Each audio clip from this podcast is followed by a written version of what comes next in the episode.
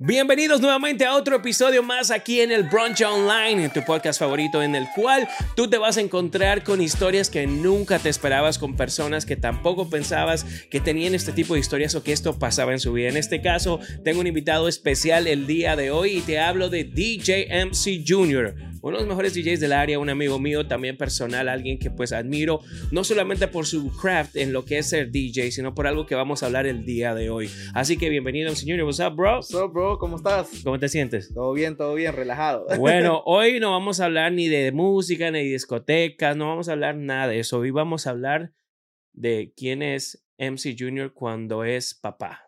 Ok, ok. Porque quiero que la gente vea, porque es algo que yo admiro de ti, porque yo me identifico contigo en ese aspecto, porque yo también soy papá, estoy en la industria de lo que es el nightlife, como tú también estás. Claro. Y veo que tú eres una persona que estás siempre muy involucrado con tu hijo. Siempre te he visto como que haciendo actividades, aunque hagas cosas hasta para redes sociales, aparte estás siempre pendiente. Hay mucha gente que quizás no sabe, yo te veo que viajas desde muy lejos, desde Virginia, para ver siempre a tu hijo todos los días. Y yo creo que eso es algo que quisiera hablar, porque en tu, eh, en nuestra carrera, a lo que nos dedicamos, eso es como que la gente no piensa que existe esa responsabilidad. Nosotros piensan que solo somos que party, que todo, o sea, pura, puro eh, joda y todo eso. ¿Cómo, cómo, ¿Cómo es esa parte de tu vida? Bueno, mi hijo, ay, ¿qué te digo? Mi hijo es lo más bello que tengo en el mundo. La verdad es mucha motivación que tengo. Por mi hijo pienso en lo que hago y en lo que no hago, ¿me entiendes? Trabajando en la noche, ¿me entiendes? Uno está rodeado de muchas cosas, alcohol, de toda clase de cosas, y uno a veces tiene que pensar antes de hacer cualquier cosa, por, obvio que por uno, pero también especialmente uno tiene la responsabilidad de un hijo. Tocas ese tema y vamos a, ya vamos como, va a tomar un poquito de rumbo. Acá es una plática, acá no hay entrevista, no es que prepare nada. Simplemente yo eh, voy en lo que te conozco y por eso te invité y quería hablar contigo de este punto. Em, antes de que seas papá, tú ya eras DJ. Ya, ya era. Pero tú pensabas diferente antes de ser papá en las cosas que hacías, en los riesgos que tomabas, versus ahora que eres papá. Bueno, fui papá muy joven. Entonces, pero ya eras DJ. Sí, ya era DJ, pero por ejemplo, yo, mi hijo nació cuando yo tenía 19 años cumplidos, recién cumplidos, mi, mi cumpleaños en febrero y mi hijo nació en marzo, acababa de cumplir 19 años. Entonces, yo, eso me pegó fuera de la nada, y no, especialmente con la industria que trabajo y todo, I was like, wow, you know, ok. Entonces, sea que cambió mi pensamiento, sí lo cambió, pero te digo, honestamente, yo no tomaba antes de que tuviera hijos, yo no tomaba para nada. Ahora sí tomo un poco, yo siento que ese, eso puede ser lo más riesgoso trabajando en la noche, sea por un DUI, hace cuenta que llevar un DUI. ¿Cómo voy a venir a ver a mi hijo? ¿Cómo lo voy a recoger? ¿Cómo lo voy a sacar? Más allá que un DUI, puedes perder la vida. Perder la vida, quitarle la vida a alguien, siendo irresponsable, ¿me entiendes? Entonces, yo empecé a tomar después de los 21, como a los 22. O sea, respetaste la ley. Sí, no, respeté la ley. mucha, gente no me cree. ¿Será que le creemos que respetó la ley? No mucha gente no me, no, no, no me cree. Dice que no, porque tú empezaste a tocar de los 16 años, tú tomabas desde pequeño. I was like, nah, bro. Like, yo de verdad no tomaba, no, no nada, nada. Entonces, cuando, sí, cuando empecé a tomar, como que, así como dicen, lo quiero un rato. Un rato sí lo quiero. Pero, una vez estrellé mi carro. Mm. That was a reality check for me. That was because I could have died. Me pude morir ese día. Mi carro total en un árbol. Me quedé dormido. Um, ¿Qué es peor? Quedarse dormido es muy peligroso. Yo mismo me enojé con yo mismo por la razón, más que todo, tengo un hijo. No lo puedo dejar solo en esta vida. No puedo. ¿Me entiendes? Like, soy papá. Yo siento que Dios me lo dio a mí para cuidarlo hasta que él llega al punto donde él ya está adulto y él se puede cuidar él mismo. Dices que, te, que tu hijo nació cuando tenías 19 años. Sí, 19. Yo también, estamos en conciencia, yo también, mi hija nació, mi primera hija nació cuando tenía 19 años, pero lo que te quiero uh, que me des más o menos tu punto de vista, en ese momento somos inmaduros. No sabemos, primero que nada, eh, y no sé si te, you know, you relate to this, pero uno no nace sabiendo ser papá. No. O sea, es algo que uno va aprendiendo y cuando te dan esa noticia tú dices, man, o sea, uno a veces dice, puedo mantener a mis hijos con el dinero que trabajo, pero la otra parte en criar a tu hijo. Claro. O sea, en realidad somos como que un niño criando un niño, ¿verdad? ¿Verdad? We're gonna learn together. Entonces, ¿cómo fue esa parte de, de tu vida cuando empezaste a, a, a, a ver la parte más eh, de, de, ser papá, aprender tus errores? ¿Quién te ayudó? ¿Qué influenció en eso? Um, ¿Qué te digo? Mi papá, él fue la primera persona que yo le dije así de mi familia que yo iba a ser papá y ¿sabes lo que me dijo? Literalmente, he was a, like, yo no sabía cómo decirle. Entonces él me dijo, yo un día fui con él y yo le dije, hey dad, I gotta tell you something. Tengo que decir algo. Dice, what's up? I got a girl pregnant. Oh, man. ¿Sabes lo que me dijo? Ok. He was like, okay, work harder. Trabaja más duro. Pero estuvo ahí para ti. Eso fue lo que me dijo. Y sí, él estuvo para ahí siempre, hasta hoy día, ¿me entiendes? Yo no vivo con mi hijo, pero siempre estoy atento a él, siempre lo voy a ver. Hasta, hasta él siempre me pregunta, oh, you know, how's Jacob? ¿Cómo está él? You know, y desde que primero fui padre, él siempre me ha dicho, yo, always be there for your son. You know, I was always there for you. Yo siempre estuve ahí para ti. Entonces, you have to do the same.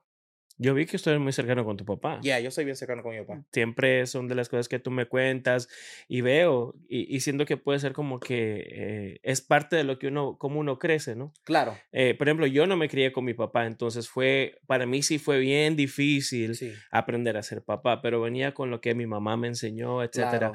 Pero creo que eh, quizás en tu caso te ayudó un poquito más la Sí, mentalidad. Claro, porque mi papá siempre era él. Yo desde niño, yo no viví con mi papá tampoco. Yo me mudé con mi papá a los 14 años. Oh, Entonces, desde niño, él siempre me recogía. I used to do taekwondo.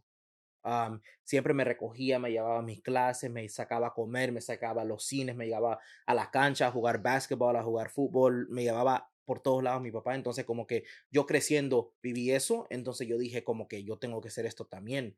Yo lo tengo que hacer. ¿Por qué? Porque yo veo que ya de adulto me recuerdo de todo esto y por eso igualmente soy cercano a mi papá. ¿Qué es lo más difícil de ser papá y ser DJ? Ay, levantarse tarde. no, no, no. ah, la verdad que yo siento que por un lado es difícil y por un lado es beneficial. Te voy a decir por qué. Porque trabajando en la noche me queda un schedule flexible durante el día para pasar para recogerlo de la escuela, para sacarlo a jugar, para llevarlo a un deporte, para muchas razones. Ahora hay gente que trabaja de día y que hace cuenta que una persona sale a las 5 de la tarde y el niño sale a las 3. ¿Quién lo va a recoger? ¿Me entiendes? Entonces yo siento que por eso mismo me, me gusta mi carrera porque me ha ayudado como padre a mi favor. Lo puedo, puedo pasar el tiempo con él durante el día. Si él necesita ir al doctor, si está enfermo, yo cambio mi schedule. Si tengo cosas que hacer, cambio lo que tengo que cambiar y lo voy a recoger. Si tu hijo, eh, tú quieres que tu hijo siga tu línea de, de trabajo, ¿te gustaría que él fuera DJ? Honestamente, yo quiero que él sea lo que a él le nazca. A mí me nació ser DJ. Yo, yo sé que esa es la, la respuesta como política. no, porque- eh, así pero, honestamente no, me pero, siento. pero dime de verdad, no, no, no está ni ahí, por ahí dices, "Man, quisiera que mi hijo sea un DJ hasta que, o sea, te lo pregunto porque tu papá también es DJ. Claro. Digo, por esa línea. Yo, la verdad que a mí... Pero así con fuera- honestidad. no, no, sí, honesti- hon- honestidad, ¿me entiendes? Por ejemplo, yo quisiera, así honestamente, que él haga algo que le guste, porque yo siento que no hay mejor cosa que hacer un trabajo que tú amas. Ok. que tú amas, un trabajo que tú amas, lo, lo vives feliz, ¿me entiendes? Uno no, no, no vive feliz haciendo un trabajo que, que no le gusta, ¿me entiendes? Ahora, eso sí, él, yo veo que le encanta la música y él sí, él hasta sube videos de él así tocando con el equipo de DJ en mi casa y todo eso. Si a él le gusta, yo lo voy a apoyar. Ahora, lo voy a apoyar y lo voy a guiar por el camino correcto, porque yo sé que yo personalmente, either si he cometido errores en mi línea de trabajo o, o no ha hecho cierta cosa por, por un miedo, por cierta cosa, en cualquier cosa que yo lo puedo ayudar, en cualquier, obvio que con lo que sea, que lo que él quiera hacer sea algo bueno, que no sea nada malo, ¿me entiendes? Eso, eso es bueno saber porque siento que también hay muchos, eh, y no sé, quizás es antes, los papás buscaban como que yo quiero que mi hijo sea doctor, yo quiero que mi hijo sea un abogado, o sea, hay esas aspiraciones que los hijos sean mejor que uno. Entonces, por eso más o menos me iba con esa línea, porque eh, he platicado con muchos y, y, y, por ejemplo, en mi caso yo estoy contigo. Sí. La gente me mira loco y me dice, o sea, a ti no te interesa que tu hijo sea un, un científico, que mi hijo sea lo que él quiera hacer, es su vida al final del día yo solo puedo hacer lo que puedo hacer hasta cierta edad. Obviamente, y por eso va la pregunta, las generaciones antes eran diferentes. Eso también. Entonces, eh, según tu cultura, tú eres de, tu familia es de México y de... El Salvador. Entonces, Yeah. son culturas, por ejemplo, donde existe mucho esa, esa, esa presión de que tienes que, no sé, ser alguien mejor que el papá. Siempre era como que si yo fui esto, eh, la famosa, yo te traje este país para que seas mejor que yo. Pero ¿sabes por qué? Porque tal vez en el tiempo de nuestros padres no había las redes sociales que hay ahora. Ahora eso importa mucho porque hace cuenta, hoy en las redes sociales, si tú puedes crear un following bien grande, tienes atención. Atención atrae dinero. Si tú tienes un following, hace cuenta que sos TikToker, ¿verdad? Tienes ciertos seguidores y en Instagram tienes cier- ciertos seguidores. Si tú sacas un, un clothing line, La gente lo compra. la gente lo compra. Tocaste redes sociales, ahora voy a ir a este punto. Ah, pensé que me vas a la mano. No, eso también. ¿A qué edad o ya permites que tu hijo utilice redes sociales? Ok, sí, bueno, depende. Am, él, la única redes sociales que él tiene es TikTok. Ahora, soy bien, bien cuidadoso con el TikTok. Yo reviso lo que él ve y lo que le da likes y lo que le sale El también. contenido, estás pendiente. Cierto, porque a él le gusta bailar, a él le gusta bailar y le gusta hacer TikToks. Entonces él se entretiene, hace bailes, y, you know, he- él se graba el solito mismo. Él se graba solito mismo en su moto, a él le gustan mucho las motos también. Él se graba solito. Entonces, yo sé que lo malo de TikTok es que a veces te salen unas cosas Que porque no- yo he sí. visto y yo he hablado con él sobre eso. Yo he hablado con él sobre eso y yo le he dicho que, O sea, ya, él ya, ya puede tener, entonces, tú estás ok que él tenga redes sociales. que tenga, yes, a TikTok, sí.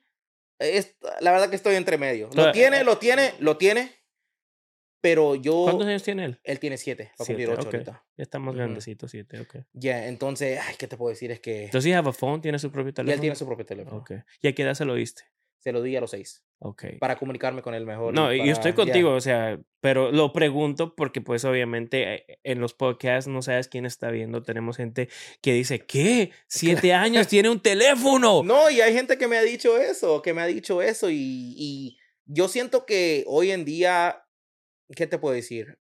En la escuela, especialmente, estos niños aprenden mucho. Y no solo lo bueno, no solo lo bueno. Te Yo lo digo. veo en el tema de seguridad y, y- y, por ejemplo, recientemente mis hijo, mi hijo menor fue en su primer field trip después Ok. de COVID y todo eso.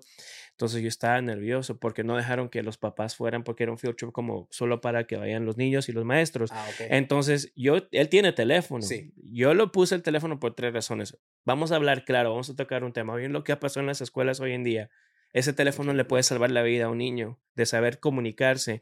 Eh, entonces, ahí, pues, uno, tener un tipo de comunicación. Obviamente, enseñarles la responsabilidad. Yo creo que hubiera tenido mejor uso de responsabilidad si me hubieran enseñado más antes Ujú. a tener estas, estas cosas y creo que podemos implementar eso. Otra cosa es el, el location que tiene el celular, que Claro, también eh, pues, bien. obviamente yo ya me fui extremo y le compré el, el AirTag, el, El app AirTag. para que siguiera donde va él. no, pero dice, lo malo del AirTag es que nomás en cierta. Tiene que estar como cerca de No. ti. no, mira, Sí, no, si ¿no? mi hijo fue hasta Bethesda, yo vivo en Germantown y yo podía ver cuando estaba en la 270, cuando Oh, estaba... sí, con el AirTag. Sí, con el AirTag. Oh, yo, yo pensaba lo mismo, pero creo que tal vez puede ser porque tenía el teléfono con él. Ya le voy a poner uno Entonces, a mi mujer. No, bromas. no, lo tengo. No, este es para los hijos, no ser tóxico.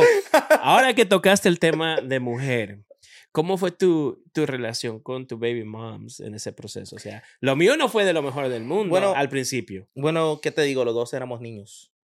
Los dos éramos niños. eh, haciendo cosas de grandes. haciendo cosas de grandes, ¿me entiendes? Ella, ella, es, ella es tres años menor que yo. Entonces, éramos niños, la verdad que al fin del día creamos nuestro hijo bien, nuestro hijo está saludable, nunca ha tenido un accidente grande, ella lo quiere mucho, yo lo quiero mucho. Como padres, los dos hemos trabajado en Hay una buena conjunto. relación. Sí, estu- tuvimos Como tiempo- padres. Claro, estuvimos tiempo. No hablo de tu vida personal, nos como tuvimos padres. así como tuvimos junto con nuestro hijo así como pareja un tiempo, pero no sé, pasan ciertas cosas y todo, entonces ya no se pudo. No había AirTags en ese entonces. No, no, no había.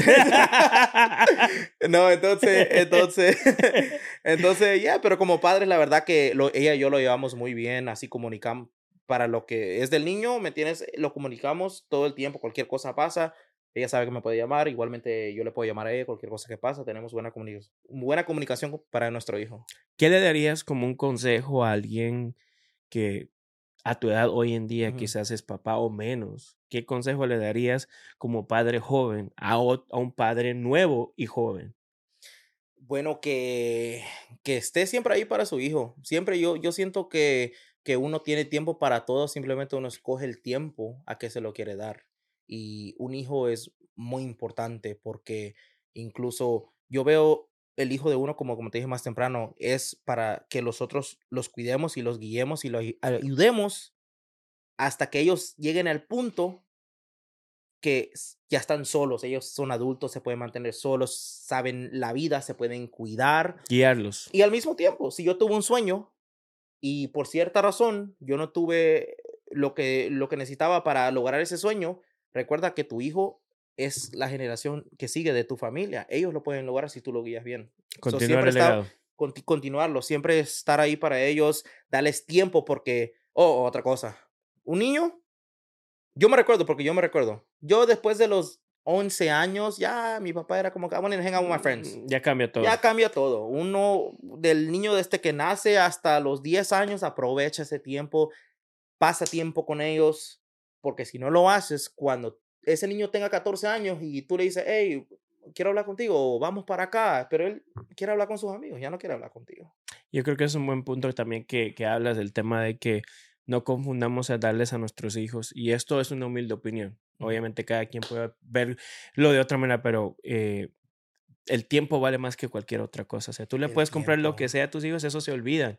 Pero yo me he dado cuenta en el proceso de, de ser papá, que con los años he aprendido, porque tengo tres, dos nenas y un niño, es que ellos se acuerdan más de lo que cuando haces ese tiempo con ellos, haces una actividad, sales a comer, vas a hacer algo, jugar fútbol, lo que sea, versus cuando le compras algo, porque le regalas eso, se emocionan, Un sí, una semana y al día sí ya es otra cosa. Otra cosa. Entonces ese consejo que tú das yo creo que es excelente y, y quiero, y quiero estos tipos de temas de dos personas que pues comenzamos a, a ser padres jóvenes. Claro. Voy a irme a un poco más delicado en este tema. ¿Qué es una de las cosas que temes cuando se trata de tu hijo? Que temo en qué sentido como en general, o sea, por ejemplo, eh, tú eres muy cercano a él, algo Sí. que, que, que solamente en even thinking about it, pensándolo, te hace como que, like, ahorita yo hablando del tema me, me pongo como que, like, I get chills. Bueno, yo siempre a toda la gente que, que platico con ellos siempre le he dicho, mi peor temor, lo que yo le tengo miedo, no es morirme yo solito, es dejar a mi hijo solo.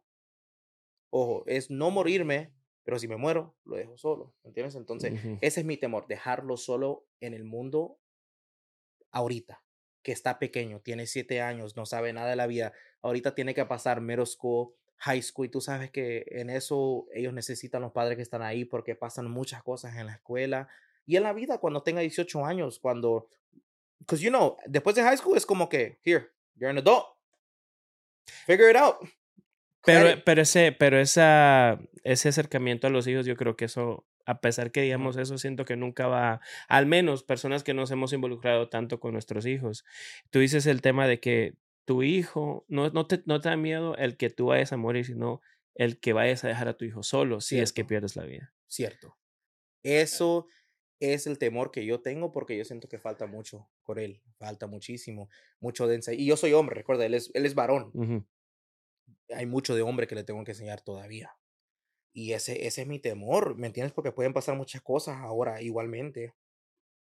Me teme cualquier cosa porque ¿me ent- él, él estando en la escuela, él, él, él me ha contado, yo, like, tengo como que, como que, me, como que hay un problemita con otro niño. Y yo he tenido que ir a la escuela como dos veces a, a asegurar que todo esté bien porque yo no tomo eso como juego, ¿me entiendes?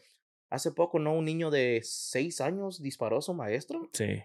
¿Me entiendes? Estamos en un mundo que uno tiene que estar al día con sus hijos. Cualquier cosa, yo siempre le digo a mi hijo, confianza conmigo, tú me puedes contar lo que sea, yo te voy a proteger en cualquier, en cualquier caso, yo te voy a proteger. Entonces, por eso digo que eso siento lo que yo le tengo miedo, que, que yo no esté ahí para él. Ok. Eh, Yo creo que con este podcast hemos, hemos logrado un buen mensaje, que era conocer otro lado tuyo, porque yo creo que eh, hay mucha gente que yo sé que te admira, hay mucha gente que yo sé que te ve y, y, visualiza, porque a veces visualizan como que ese personaje, ¿verdad? Claro. Y mostrar un lado diferente tuyo para que también pueda haber como que un poquito de conexión con quién es MC Junior fuera de, lo que es la, vida del DJ. So, te agradezco tu tiempo, te agradezco que hayas venido. sé que tienes varios proyectos. Hablando un poquito de ti, es el, lo de YouTube que estás creciendo, pero brutalmente. Sí, tengo un canal de YouTube, DJ MC Junior TV. Ahorita vamos ya casi a los 19 mil suscriptores. Pero viste 175 mil views. O sea, ¿de qué se trata ese concepto? ¿Qué es lo que tienes ahí? Mi video más grande que tengo es 1.4 millones de vistas ahorita. Ah, bueno, ¿qué te digo? Yo hace como cinco años intenté subir un video en YouTube, no más por, por subirlo. Yo dije, déjame ver qué pasa. Y me lo bloquearon. Era música americana. Entonces, por la música. Y entonces yo dije, ah, no puedo subir. Y entonces ya, ya nunca hice nada. Pero durante la cuarentena, ya cuando iba terminando la cuarentena, no sé, no sé qué me pegó. Me pegó. Creo que estaba viendo un video en YouTube y dije como que, pues si lo hacen ellos, ¿por qué no lo puedo hacer yo? Entonces yo me puse a investigar cómo lo podía hacer y lo empecé a hacer y la verdad que cuando lo empecé el primer, los primeros ocho meses no fui tan, tan consistent, consistente con, con mi YouTube y me costaba subir números. Yo, bro, yo se la mandaba a 200 personas el video. Hey, like, subscribe, share. y tal vez de 200 personas, tal vez unas 5. ¿Por qué será que pasa eso, no? Es que la eh, mira, la gente siempre no es, indirectas a nadie viendo esto, pero... no, es que la verdad todo el mundo lo dice, la gente es así. Yo te puedo conocer y tú tienes, tú tienes algo, ¿verdad? Vas empezando, nah, nobody supports. Nobody supports. Pero when it blows up. Pero when it blows, oh, that's my man, that's my, man. That's my I watch his YouTube right Yo, there. we used to be in the club together. ¿Qué quiere lograr MC Junior que no ha logrado hasta ahora? Oh, mucho, mucho, mucho. Yo siento que voy empezando, la verdad. Pero ¿qué es algo que no has hecho que te gustaría hacer de aquí en los próximos meses? En el próximo, mi meta es para año nuevo, para entrar al 2024, yo quiero tener esa placa, 100k subscribers. Esa es una de tus metas. Ok, y algo que no has hecho que te gustaría hacer, no en tema de metas de, de trabajo en general, algo que no has hecho que te gustaría hacer. Abrir mi negocio. Abrir un negocio, ¿de qué? Sí, un restaurante. ¿De, qué, qué, vas a vender? Comida. Oh, no, obvio. ¿Qué, qué, qué, vas a vender? tacos, tacos, tacos. Tacos. tacos, pero yo ¿Cocinas? Ah, más o menos, más o menos, pero tengo buen sabor. Ah, oye, excuse me. Ah, ¿Viste eso? Tengo buen sabor. Ah, claro, no, no. A, mí me encanta la comida. Yo siento que hoy en día muy importante es la presentación de las cosas. Entonces, yo quiero hacer algo que no valga tan caro, que la presentación sea buena y que el sabor sea súper bueno. tacos, digo tacos porque yo, yo he ido a muchas taquerías y todo, pero yo quiero ser, no lo quiero ser como tan auténtico, lo quiero hacer de mi propia manera, con una salsa diferente. Algo, y algo que tal vez un plato te cueste 12 dólares y vayas bien lleno, algo que todo mundo puede. Seguro que quieres hacer hoy en día, los tacos están carísimos.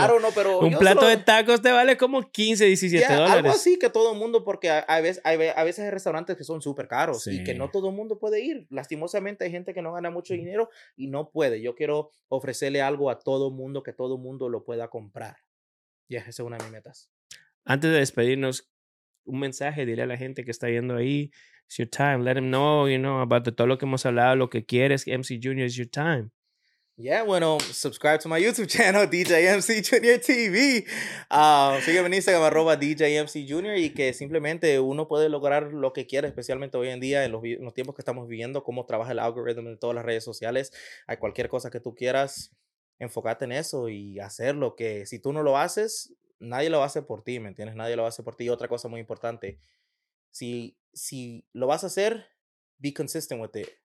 Porque sin consistencia, cuesta. Espero que cuando agarre la placa no se vuelva creído. Nah, Thank you for coming, bro. Appreciate you. Gracias. DJ MC Jr. hablando de otro lado de lo que él vive en su vida. Así que gracias a todo el mundo en sintonía. Don't forget compartir, share. Ya saben todo lo que tienen que hacer. Estamos en Spotify, iHeartRadio y pues vienen unas sorpresas por ahí. Así que pendientes. Thanks, MC Jr. Gracias. Hasta la próxima.